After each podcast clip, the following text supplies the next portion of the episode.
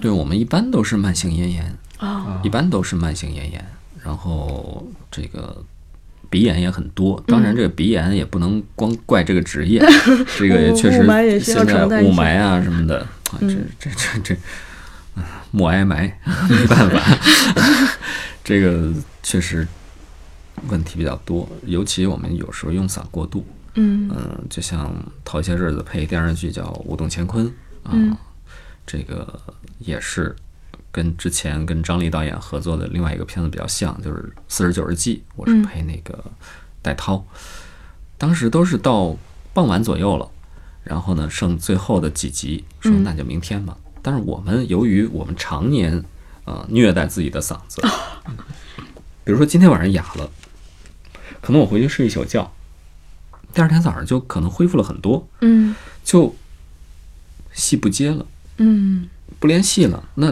如果明天早上这场已经跟日本人喊的那个那那什么样了，或者说就像是舞动乾坤，嗯。已经这这几天已经这人黑化到一定境界了，呃，已经这种了。第二天早上嗓子变得清丽了，嗯，你想一下子哑还不行呢，嗯你不是啥喊两声，啥喊两声，反正对于我们这些老同志来讲，其实成功率是特别要紧的。嗯。现在有的小伙伴儿他不会喊，进来之后一喊喊了二十条、三十条喊哑了，他就在一个地儿喊哑了。但是我我喊一次让他成功，我确保自己的成功率，嗯所以我就会每天的工作量会会多。嗯嗯，也是像四十九日记一样，到了下午了，嗯哑了，但是后面为了联系，索性就哑到底吧。今天一天把这都干完，都扫净，哪怕半夜收完了之后，戏是连的，情绪是接的，这个整个人物是对的。OK，回家睡觉，第二天早上未必能缓得过来了。